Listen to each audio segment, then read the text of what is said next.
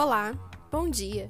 Hoje é sexta-feira, dia 11 de junho, e eu sou a Aline, com relatório matinal para clientes Forte Capital.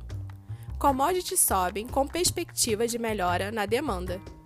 Os futuros de Nova York operam com leves altas após a divulgação do CPI ontem vir acima do esperado, mas ainda assim ter sido interpretado como pressões inflacionárias temporárias, já que o dado veio mais forte e impulsionado por categorias associadas a reaberturas econômicas.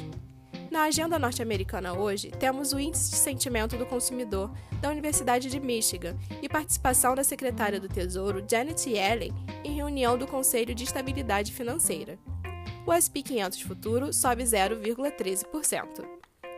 Bolsas europeias também seguem com desempenho positivo. Ontem tivemos a decisão de política monetária do Banco Central Europeu, que manteve a taxa básica de juros inalterada, com a presidente do Banco Central Europeu afirmando que daria continuidade ao programa de compra de títulos. Hoje foi divulgada a produção industrial do Reino Unido, que mostrou uma queda inesperada em abril, mas a alta das commodities no dia de hoje vai se destacando e impulsionando as bolsas pelo mundo. Ainda na Europa, por lá hoje, tem início a reunião anual da cúpula do G7. O Eurostox opera em alta de 0,46%.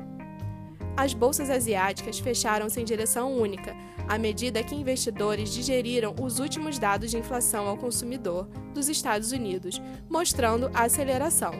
Os contratos futuros do petróleo trabalham em alta, em meio à perspectiva de melhora na demanda.